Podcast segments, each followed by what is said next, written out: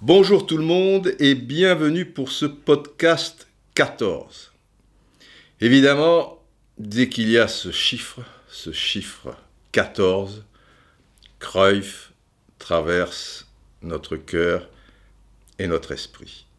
Aussi, le titre de ce podcast 14 est le suivant Cruyff entre songe et réel.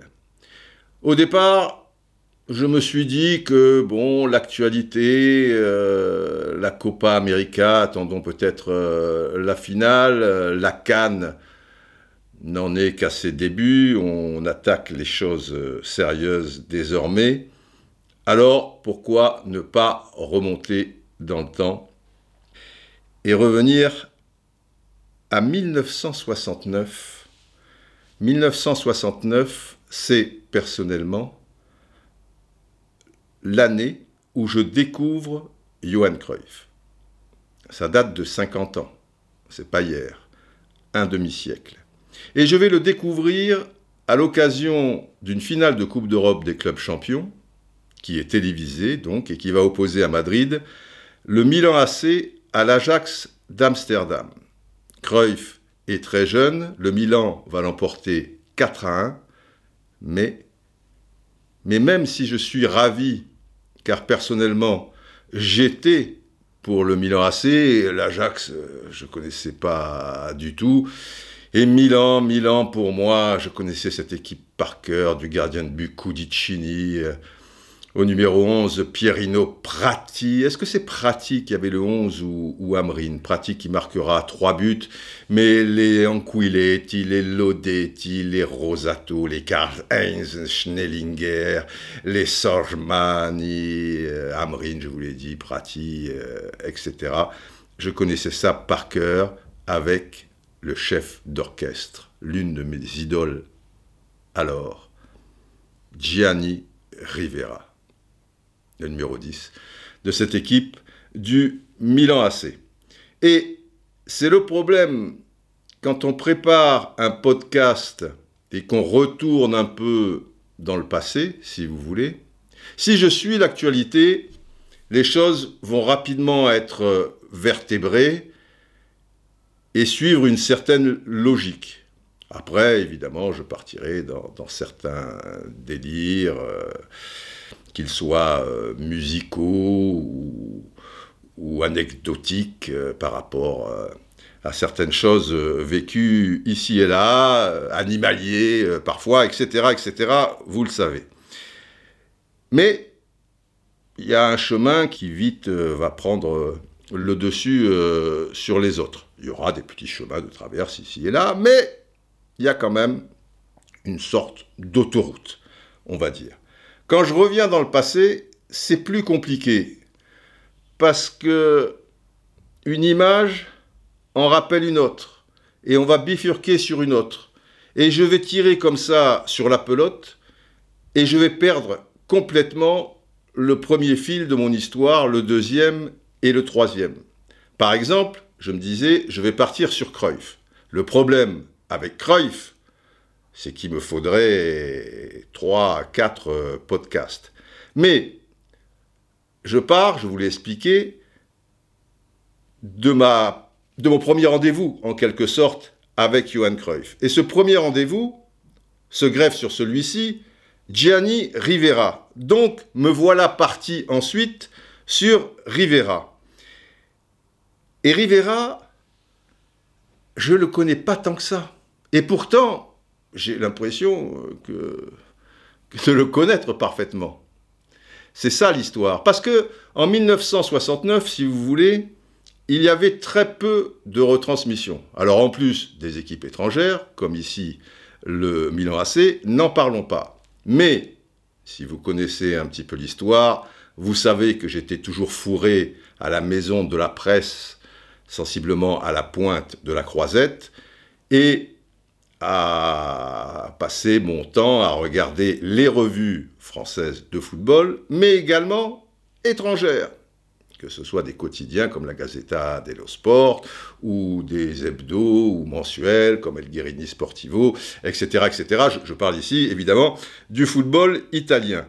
Et Rivera, j'avais l'impression... Euh, de connaître son histoire et, son jeu parfaitement, à commencer déjà avec cette finale de Coupe d'Europe des clubs champions, alors qu'il est tout jeune, euh, gagné à Wembley devant le, grand Benfica de Coluna, euh, Eusebio, Chimoes, euh, etc., avec deux buts de l'Italo-brésilien Altafini. Pour le Milan c'est l'équipe dont le capitaine était Cesare Maldini, le père de, de Paolo. Et Là, il y a des tas de photos. Et je me souviens d'une photo notamment dans l'équipe magazine euh, avec Rivera où c'était marqué Rivera, le maestro, etc., le golden boy, etc., etc.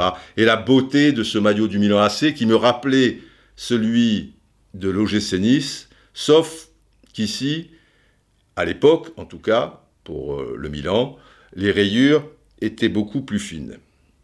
Donc, si vous voulez, au passage, euh, Rivera aura le, ballon d'or en 1969. C'était il y a 50 ans. Je le découvrirai un petit peu plus après, à travers la phase finale de la Coupe du Monde 70 au Mexique, où il marquera notamment le but vainqueur de l'Italie dans la fameuse demi-finale contre la RFA, victoire de l'Italie 4 à 3, en prenant Sepp Mayer, le gardien allemand, à contre-pied. Et il avait, pour cette Coupe du Monde, le numéro 14.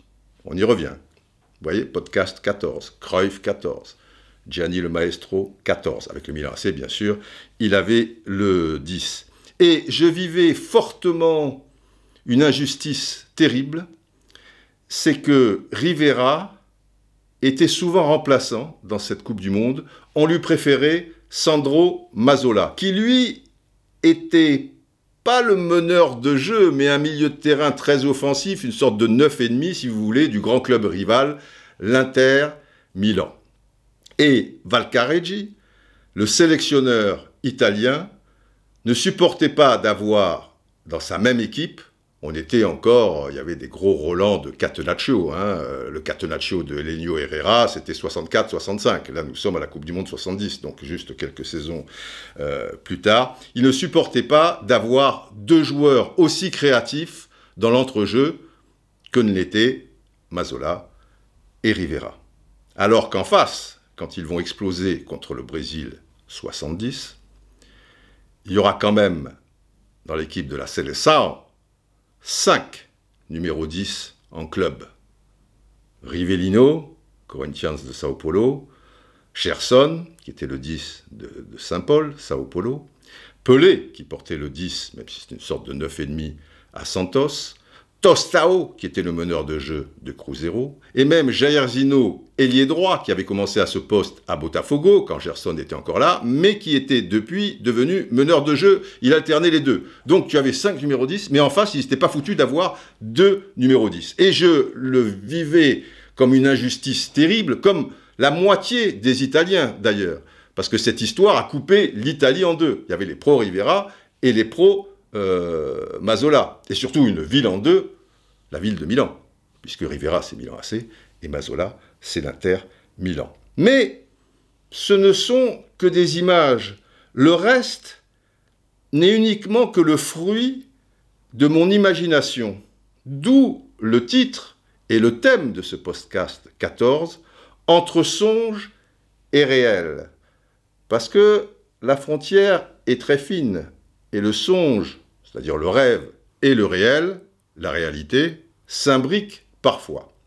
Et tenez-vous bien, là, une petite anecdote, et c'est pour ça que je demande, non, non pas je demande, je veux et j'exige. C'est pas facile à dire je veux et j'exige. Un gong. Que je vous explique. Nous sommes vendredi matin assez tôt. J'ai commencé à potasser donc ce podcast, à essayer de lui trouver certains angles, jeudi soir, donc hier soir. J'ai terminé tard, sensiblement à 2h30, 3h du matin, car j'ai un problème, très souvent, justement, je m'évade. Donc, je reste concentré sur des petits moments et après, je délire et je m'évade et je retourne euh, dans la concentration de mon podcast, etc. Tant et si bien que cette nuit, à 2h30, 3h du matin, j'avais pas tout à fait terminé mon histoire. Alors, comme souvent, mais c'est assez classique chez moi parce que je suis de la nuit, mais je suis aussi du matin, voyez-vous, j'ai mis le réveil à 7 h En se couchant à 3 h ça fait 3h30, 4 h de sommeil. C'est largement suffisant, certaines fois. En bon sudiste que je suis, il est évident que je vais faire une petite sieste cet après-midi. Mais passons. Maintenant, je vais vous expliquer une chose. J'ai mis donc le réveil à 7 h du matin. Enfin, un réveil à 7 h et un autre à 7h15. La deuxième lame, quoi, hein, la, sécurité. Et à un moment, je suis bien réveillé. Je, dors comme une masse et au bout de 5 secondes, je m'allonge, je dors. Hein. moi, je dors comme les bébés. Et à un moment, je suis réveillé et je me dis, hmm, le réveil va pas tarder à sonner. Et je commence à penser un peu à mon podcast. Et je regarde quand même l'heure.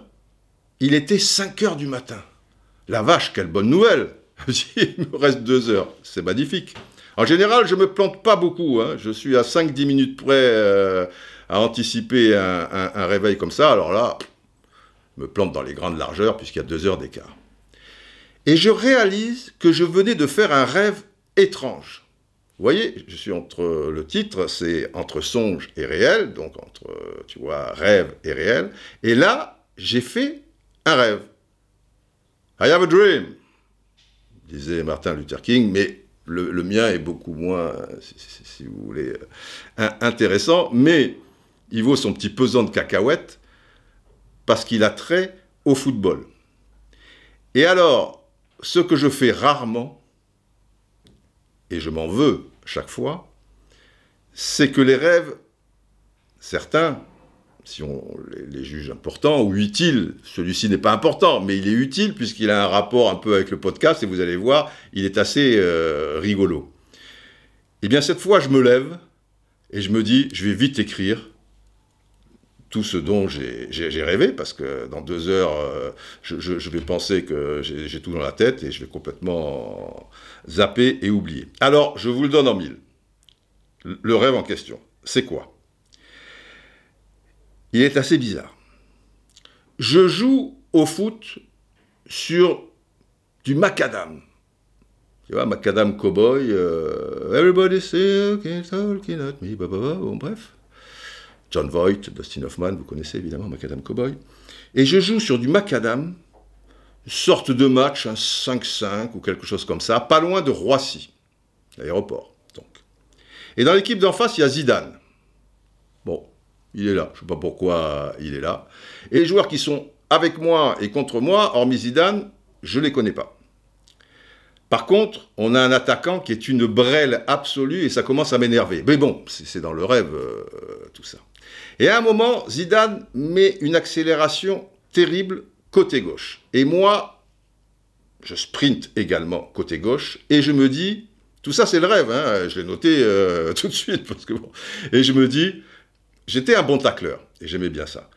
Et je me dis, là, à un moment, il va être ma proie et je vais le faire valser. Parce que dans le tacle qui était sur le côté, il n'était pas dangereux, mais un peu dur, et le joueur valsait avec le contre, euh, etc. Et tout. Mais dans mon cerveau, euh, je me dis, si je le tacle, on est quand même sur du macadam, je vais lui faire mal. Et c'est quand même un peu con. Et je me dis aussi, il risque de le prendre mal et il va me donner un coup de tête à la Materazzi. Donc je ne l'ai pas taclé. Pas folle la guêpe. Donc, qu'est-ce que c'est que ce rêve à la con? Ça se poursuit avec Amoros qui est là. Le match se termine, je sais pas qui a gagné, qui a perdu, d'ailleurs je n'ai pas le souvenir d'un but dans le rêve, si ce n'est qu'on avait un attaquant qui était une balle. Bon, je vous l'ai dit.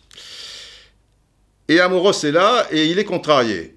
Et on dit qu'est-ce qu'il y a Manu? Eh ben, Il dit on est là avec les anciens. Alors les anciens, je suppose que ce sont les joueurs de l'équipe de France 82, 84, 86.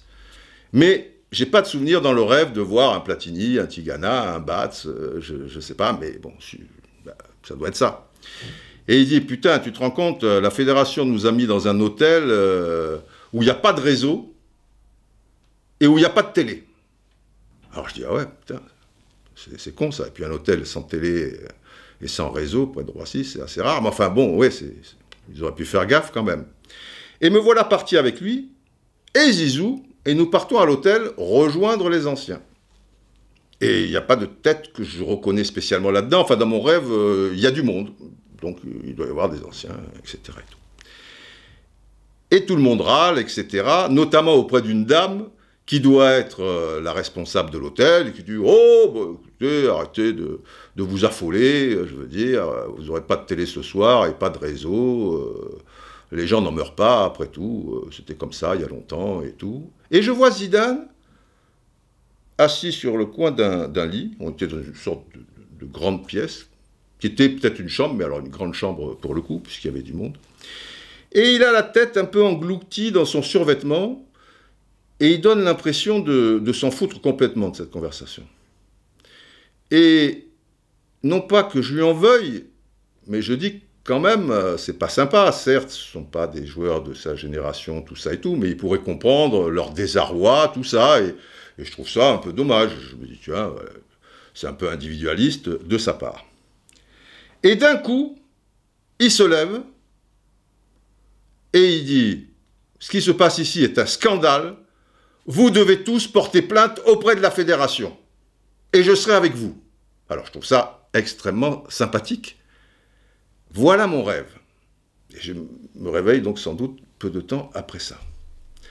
Alors, avant d'essayer de l'analyser, parce que ça vient pas de nulle part ce, truc quand même, euh, on va revenir sur une anecdote. Je sais que vous êtes friand de ça, du vécu, donc il va y avoir un gong, un autre gong, mettez un gong. Mais ce n'est pas tout. Il faut ouvrir grandes vos oreilles. C'est une sirène, les enfants.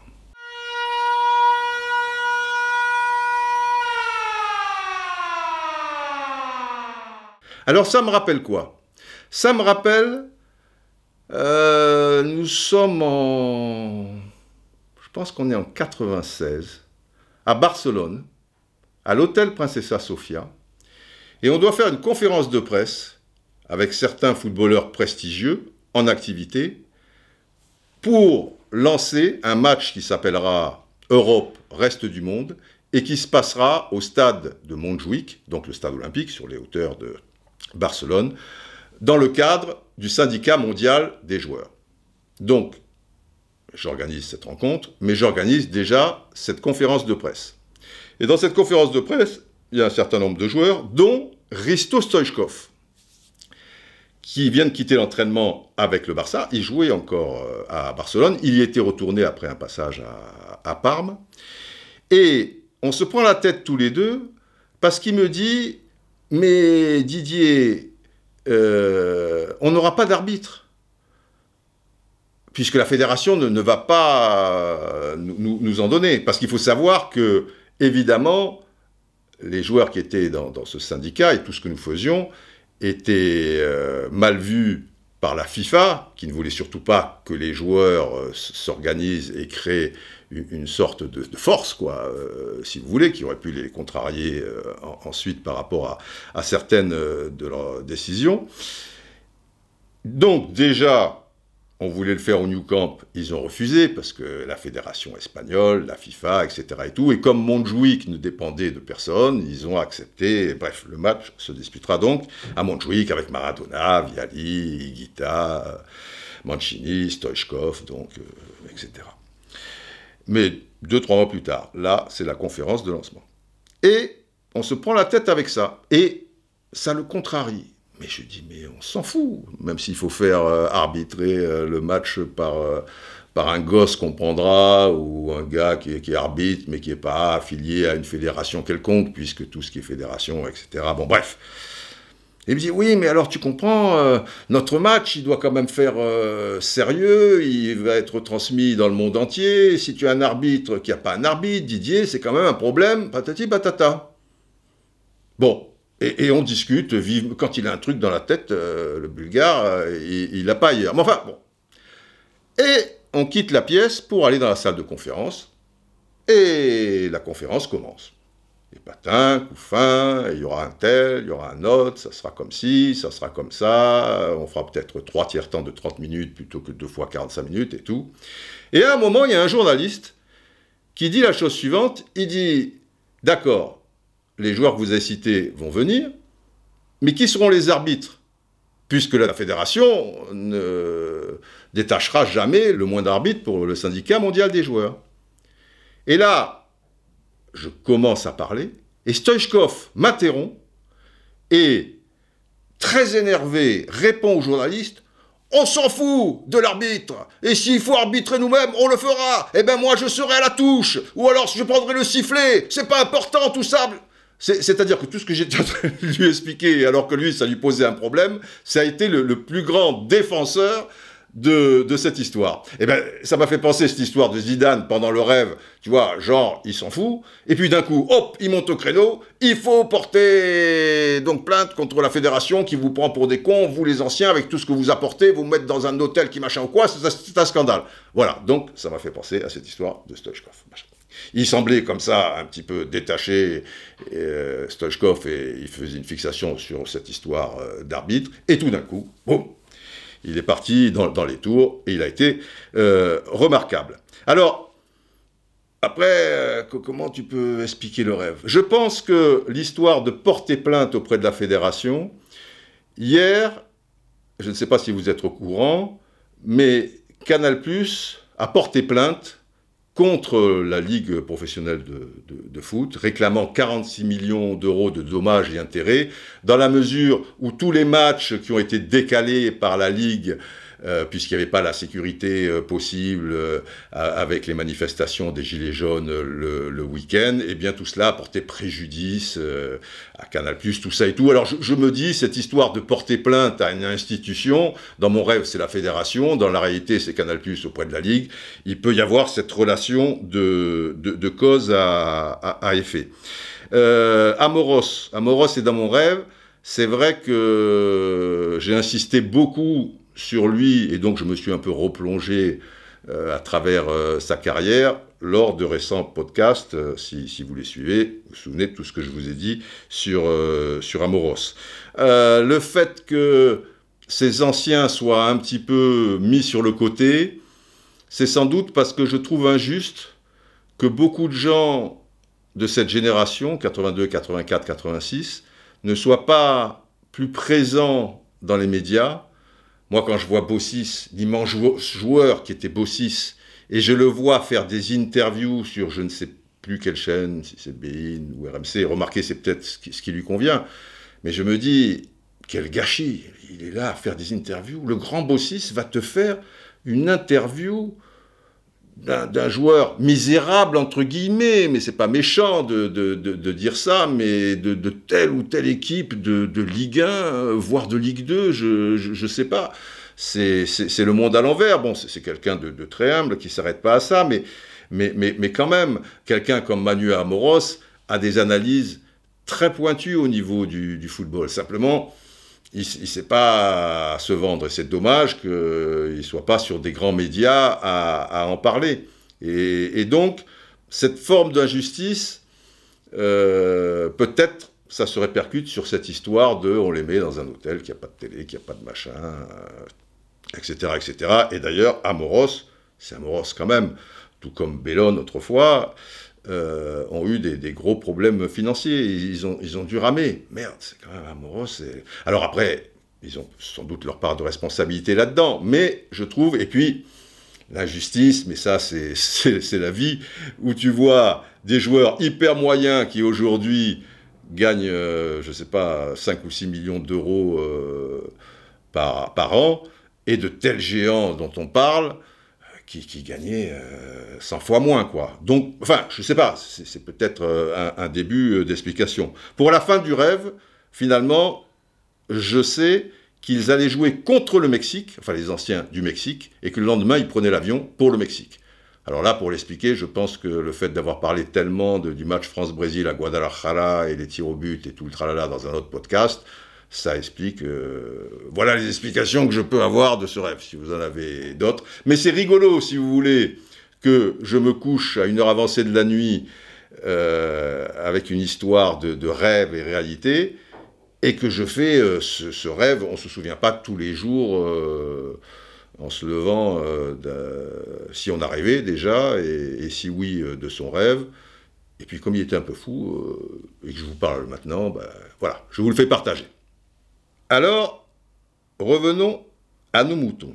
Entre songe et réel, la réalité, je vous le rappelle, c'est que je connais Gianni Rivera sur le bout des ongles, je connais son jeu parfaitement, j'ai l'impression de l'avoir vu dix mille fois, et finalement, c'était dans mes rêves tout ça, par rapport aux photos, aux images, aux articles, car quand je le vois dans cette finale contre l'Ajax de Cruyff en 69, je ne l'ai vu qu'une fois en réalité dans un match.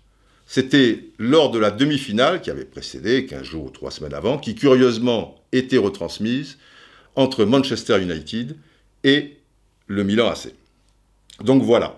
C'est-à-dire que, il y a 50 ans, le fait qu'il y ait peu de retransmissions, qu'il y ait peu d'émissions de football, pour, ainsi dire euh, aucune, qu'il n'existe pas les réseaux sociaux. Mais je parle des images qui, vont avec et qui sont bien réelles et qui t'aident à, comprendre. Et que finalement, hormis les matchs que tu vas voir un peu sur place, moi j'avais de la chance puisque si Cannes était en deuxième division, j'allais voir Cannes, mais Nice et Monaco, qui n'étaient pas loin, étaient en première. Donc de temps à autre, euh, j'allais voir euh, des, rencontres. Mais pas de Milan AC, pas de, de, Gianni Rivera. Ça veut dire que ça te pousse à imaginer, si tu veux. Ça te pousse à rêver. Et, comme le dit par exemple Prospero, dans La Tempête, une célèbre pièce des grands William Shakespeare, dramaturge, fantastique, poète, écrivain, que vous connaissez ou dont vous avez entendu parler, j'imagine. Donc, comme dit Prospero dans cette pièce, nous sommes de l'étoffe dont les songes sont faits. Ou si vous préférez, nous sommes de l'étoffe dont sont faits les rêves et dont sont faits nos propres rêves. Et en fonction de ces rêves sera évidemment euh, notre, notre étoffe. Mais à quel moment déjà se situe le songe? À quel moment se situe la réalité? Et finalement, où se situe, où se place la frontière entre les deux, entre le songe et la réalité? Bien sûr, ça dépend des situations, mais ça dépend aussi ben, nous sommes tous euh, différents, donc euh, en fonction de l'un ou de l'autre, ça va, ça va dépendre du vécu de chacun, de, sa propre sensibilité, euh, son imagination, si elle est fertile ou pas, ses interprétations, etc., etc. Et l'imagination ouvre une porte au réel, mais le réel peut tout aussi bien ouvrir une ou plusieurs portes à l'imagination. Tout ça s'imbrique comme je vous l'ai expliqué précédemment. Et si comme Shakespeare, le monde entier s'apparente à un théâtre, on peut considérer, pour les aficionados de foot que nous sommes, qu'un match s'apparente à une pièce de théâtre. Eh oui, vous avez 22 comédiens, donc les 22 joueurs, mais aussi euh, trois comédiens euh, qui, font les, arbitres, euh, un petit peu plus maintenant s'il y en a derrière le but, ceux, du, banc de touche, chacun a, sa partition, certains iront au-delà de, celle-ci, et en fonction de l'évolution du match, effectivement, les, rôles des uns et des autres peuvent plus ou moins changer c'est un petit peu une pièce de théâtre à laquelle nous assistons quand nous voyons un match de football. Et donc, on va être entre le rêve et la réalité. Évidemment, si vous écoutez un, match à la radio, le rêve va prendre beaucoup plus de, place. Il faut faire preuve d'imagination. Ah, machin, dépasse le centre, attention, à droite, à gauche. Et, là, il y, a des images euh, voilà, qui, se passent dans, dans, votre cerveau.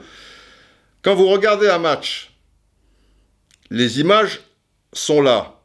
Mais, et on retrouve ça très souvent dans le théâtre euh, shakespearien, parfois vous passez de la réalité au rêve et inversement. Dans la tempête dont je vous ai parlé, mais également dans la pièce Le songe d'une nuit d'été, les esprits sont constamment mélangés au monde réel. Et dans Le songe d'une nuit d'été, des êtres surnaturels, si vous voulez, interagissent avec les personnages réels. Ben dans le football, il y a bien des situations que l'on peut qualifier de situations surnaturelles, qui s'invitent donc dans la réalité. Prenons le but de Kostadinov. C'est quelque chose où à un moment le temps s'arrête, et pour l'avoir vécu, on, on est complètement ailleurs. On le voit arriver. C'est comme une scène, euh, si vous voulez, qui a été préparée et où les comédiens euh, vont jouer leur partition, mais alors c'est ciselé, euh, mon ami, euh, c'est complètement parfait. Les deux buts de Manchester United au New Camp en finale 99 contre le Bayern, alors qu'ils ont eu des corners, ils ont eu des situations, il n'y a aucune raison que... Donc il y a quelque chose là-haut, si vous voulez, dans, dans les esprits, ou... Les quatre buts en six minutes de l'Allemagne au Maracana contre le Brésil, ça n'a pas de sens. Et tu peux pas toujours essayer d'expliquer. Il y a un moment où les choses forcément t'échappent, comme les tirs au but de Guadalajara, euh, où dans ce même match, Zico rate un penalty, puis Socrates, puis, puis Platini, les deux buts de Thuram contre la Croatie, etc., etc., et à des degrés divers. Il y a, dans cette, sur cette scène de, de, théâtre, de bien des matchs, des choses qui arrivent de, de l'au-delà, est complètement surnaturel. Et puis, au-delà de tout ça, il y a nos rêves à nous à travers le match. Et ce sont bien souvent eux, ces rêves, qui vont donner une véritable dimension à ce qui se passe sous nos yeux. Le match, donc. Parce que, en fonction d'une opposition de joueurs, d'un joueur qui s'échauffe euh, sur la touche, d'un corner qui va être tiré par le gaucher que l'on sait, et cette combinaison qui peut être. Il y a des tas de rêves qui nous traversent l'esprit, et qui parfois se fondent avec une réalité. Et comme je vous l'ai dit, Parfois, dans les émissions après ou les commentaires pendant, tu veux toujours chercher une explication et il n'y a pas des choses nécessairement à comprendre. C'est parfaitement euh, illusoire. Et c'est ce qui donne, à mon sens, toute cette part de rêve qui se mélange à cette réalité au moment où tu vois un match, en fonction de tes connaissances, ta sensibilité, tes préférences euh, de, joueurs, etc., euh, etc. C'est ça qui donne la véritable dimension à ce sport. C'est ce côté un peu spirituel. Et c'est ça qui le rend à ce point universel sans doute et si populaire. Car nous avons besoin de cette évasion, de ces songes, de ces rêves, avant comme aujourd'hui, et évidemment comme demain. Et c'est pour ça notamment que je n'aime pas le VAR, parce que je trouve qu'il enlève encore plus cette part d'imaginaire, cette part de songe ou de rêve, rendant ainsi notre étoffe encore plus triste. Si vous voulez, le VAR accentue ce sentiment car au-delà de contrôler et même diriger, dicter, on pourrait dire, nos émotions, il gomme peu à peu nos possibilités de songe. Pareil pour les statistiques, alors que le football est un sport qui se prête très peu aux statistiques, bien moins en tout cas que certains autres sports, et ces statistiques dirige aussi vers une souricière notre système de pensée et donc nos imaginations diverses. Tout le monde doit penser de la même manière puisque les chiffres se veulent, paraît-il, implacables. Et les chiffres, les chiffres euh, ne peuvent pas te faire enlever cette part de rêve chez certains joueurs. C'est pour ça qu'un Waddle, personnellement, me fera toujours plus d'effet qu'un Mbappé. À moins que Mbappé évolue d'une certaine manière, euh, puisqu'il est en tout début de carrière euh, finalement. Mais que Kylian Mbappé compte même ses buts marqués à l'entraînement, moi je trouve cela d'une tristesse euh, infinie. C'est quelque chose, tu vois, coulé dans, le bronze et qui laisse pas beaucoup d'échappatoire, quoi, si vous voulez. Pourtant, le football, est le sport, ou l'un des sports si vous voulez, qui possède le plus un pouvoir de dramatisation. Mais à force de le standardiser, on est en train, à mon sens, tout comme nos songes et nos rêves, à son égard, de l'assécher. Prenons Messi. Messi est l'un des plus grands joueurs de l'histoire, nous sommes d'accord, et même pour certains, le meilleur joueur de l'histoire. Mais au lieu d'en profiter et de saisir, vivre pleinement la chance qui nous est donnée de le voir évoluer chaque semaine, on va se bloquer sur certaines choses, comme par exemple ses performances en sélection. Il semble écrit, en effet, le concernant, que faisant pourtant partie d'une grande nation de football, l'Argentine en l'occurrence, eh bien, il ne gagnera jamais un, grand titre, euh, qu'il soit mondial ou, même continental, parce que les années passent et elles jouent un peu contre lui. C'est pas un George Weah avec le Liberia, un Georgie Best euh, avec l'Irlande du Nord, Ryan Giggs euh, avec le Pays de Galles. Il est au sein d'une grande nation de football et entouré de joueurs vaille que vaille, c'est inégal certes, mais quand même d'un certain niveau. On sait pourquoi ça ne marche pas. Et toute proportion gardée, hein.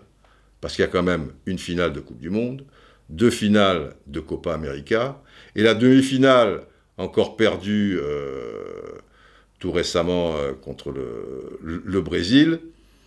Ben, le deuxième but du Brésil, excusez-moi, mais il y a une faute volontaire terrible d'Alves dans la surface de réparation d'Aguero qui doit provoquer un penalty. Le score est d'un but à zéro.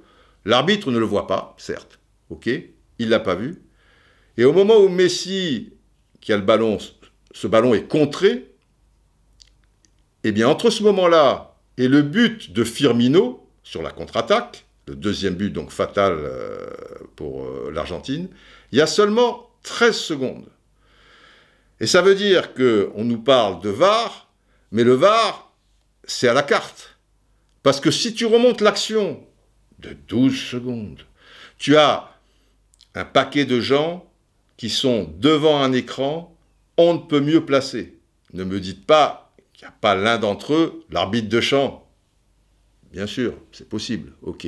Le juge de touche, il est peut-être pris par autre chose, c'est possible.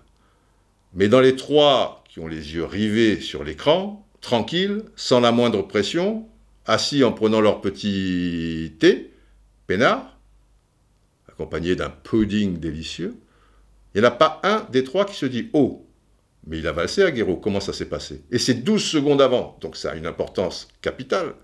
Et la logique veut que tu donnes penalty à l'Argentine. Enfin, bref, Messi, selon toute vraisemblance, n'y arrivera pas. Au lieu de le regretter pour lui, et justement de laisser vagabonder notre imagination, nos songes, nos rêves, et, partir dans, dans, je sais pas moi, euh, une comparaison avec un, roi maudit, un héros malheureux de, la mythologie grecque. Euh, tu vois, il y a une tragédie là-dedans, il y a, y a une malédiction. Mais si le meilleur joueur du monde actuel, ou l'un des deux, suivant les préférences des uns et, des autres, mais enfin c'est pas le troisième, ça c'est sûr, ne sera jamais prophète en son pays. Eh oui, c'est comme ça. D'où vient cette formule? Elle nous vient lorsque Jésus revint à sa ville d'origine, Nazareth donc, eh bien tout le monde se moquait de lui, croyant alors qu'il n'était de toute manière que le fils d'un simple, d'un modeste charpentier, alors qu'il était en réalité, ce n'est pas rien, le Fils de Dieu. Alors Messie, qui n'est pas prophète en son pays, serait le Fils de Dieu? C'est-à-dire le Fils de Maradona? Mais s'il avait gagné une Coupe du Monde, il aurait alors tué le Père, Maradona donc. Il aurait alors été Oedipe, qui, comme l'avait prévu l'oracle, tua son père Laios, roi de Thèbes. Et voilà que nous serions repartis dans la mythologie grecque. Voilà. Mais au lieu de papillonner de coquelicot en coquelicot, et là, boum, évidemment, nous tombons dans toutes sortes de comparaisons débiles, avec toutes sortes de procès qui s'abattent sur euh, Messie. Les gens, d'une violence gratuite et, inouïe, parlent alors là, je, parle des aficionados, enfin certains, du nain de, Rosario, de, enfin, de, choses, il y, a, des termes qui sont employés, mais qui sont ridicules. Tout de suite, évidemment, alerte générale. Mais si, après cette nouvelle contre-performance, pourra-t-il avoir le ballon d'or? Mon Dieu, mais quelle importance. Mais pourquoi ne pas aller plus loin? Pourquoi s'arrêter, si vous voulez, et transformer une réalité encore plus réelle qu'elle n'est, alors que dans tout ça, il y a une telle part, une fois de plus, de surnaturel? Pourquoi ne pas s'y attarder Pourquoi ne pas le saisir Pourquoi enlever tous nos songes, tous nos rêves C'est comme ça, c'est un petit peu la, tendance. Alors, il y a dans chacune de nos vies deux stations que l'on qualifiera de fondamentales. La station de départ et la station du terminus.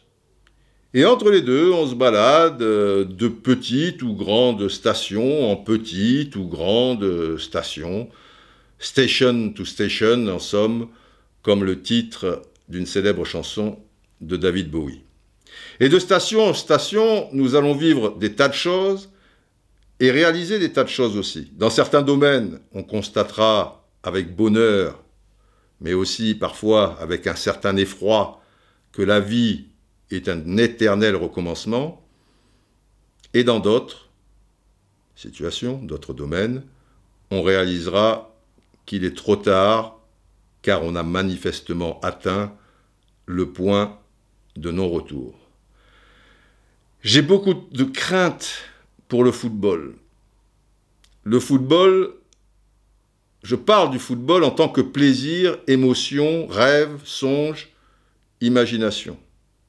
Je crains qu'il soit trop tard et que l'on se soit dirigé désormais de manière irréversible vers ce qui sera uniquement de la consommation, avec les effets pervers que l'on connaît, pour atteindre son but. Une consommation évidemment sous cellophane, avec juste ici et là, si vous voulez, des artifices habiles, vous laissant croire qu'il y a une place à l'imaginaire, mais plus on avancera, plus il n'en sera rien, et l'arrivée du Var constitue peut-être le coup de glaive fatal. Et je le dis en toute lucidité, pas toujours une bonne chose d'être lucide. Mais bon, oui, en toute lucidité, pas sous l'effet, euh, je veux dire, de, certaines substances. Je vous le dis du plus profond de mon être, car le football aura été finalement une sorte d'amour. À quoi bon mal le vivre et être empli de haine, de cette tendance? On peut juste lui être reconnaissant pour tout le bonheur, ce football, qu'il nous a apporté. Mais même pour cela, je le crains, il est déjà trop tard, comme le chantait David Bowie précisément dans Station to Station. It's not the side effects of the cocaine. Ce ne sont pas les effets secondaires de la cocaïne. I'm thinking that it must be love. Je pense que cela doit être l'amour. It's too late to be grateful. Il est trop tard pour être reconnaissant. It's too late to be late again. Il est trop tard pour être encore en retard. It's too late to be hateful. Il est trop tard pour être rempli de haine. The European canon is here. Do, do, do, do. It's too late. Voici le canon européen. Il est trop tard. Eh oui, le canon européen, il a tout saccagé. Le canon européen, saccagé le football sud-américain, saccagé le football africain, saccagé même 75 à 80% du football européen. Le canon européen, sous la houlette de quelques grands clubs et la complicité bienveillante de l'UEFA et de la FIFA en particulier d'autres institutions continentales, bien sûr, mais à un degré moindre cependant. Bref, ce canon européen a tout saccagé, je le répète, et a créé dans l'écorce footballistique une brèche qui me laisse à penser qu'il est désormais trop tard et que nos émotions, songes, rêves seront revus de plus en plus à la baisse. Et du coup, notre étoffe sera alors des plus pâles. Et Georges Moustaki de chanter pendant que je chantais, di, di, di, ma chère liberté, d'autres l'ont enchaîné, da, da, il est trop tard. Mon enfance est si loin, il est déjà demain. Passe, passe le temps, il n'y en a plus pour très longtemps. Pourtant je vis toujours, la da da da da. Pourtant je fais l'amour, da da da m'arrive même de chanter. Di da da di da da da da sur ma guitare. Pou da di da pour l'enfant que j'étais. Di da di do do do do pour l'enfant que j'ai fait. di do passe passe le temps il n'y en a plus pour très longtemps pendant que je chantais pendant que je t'aimais, pendant que je rêvais, il était encore temps. Peut-être. Il est peut-être encore temps. Après tout, ça dépend. Ça dépend si vous souhaitez avoir l'étoffe d'un héros ou l'étoffe d'un collabo. À quoi sert un podcast s'il est désarmé, n'est-ce pas? Celui-ci était sévèrement armé. Allez les braves, au les cœurs, et à très bientôt.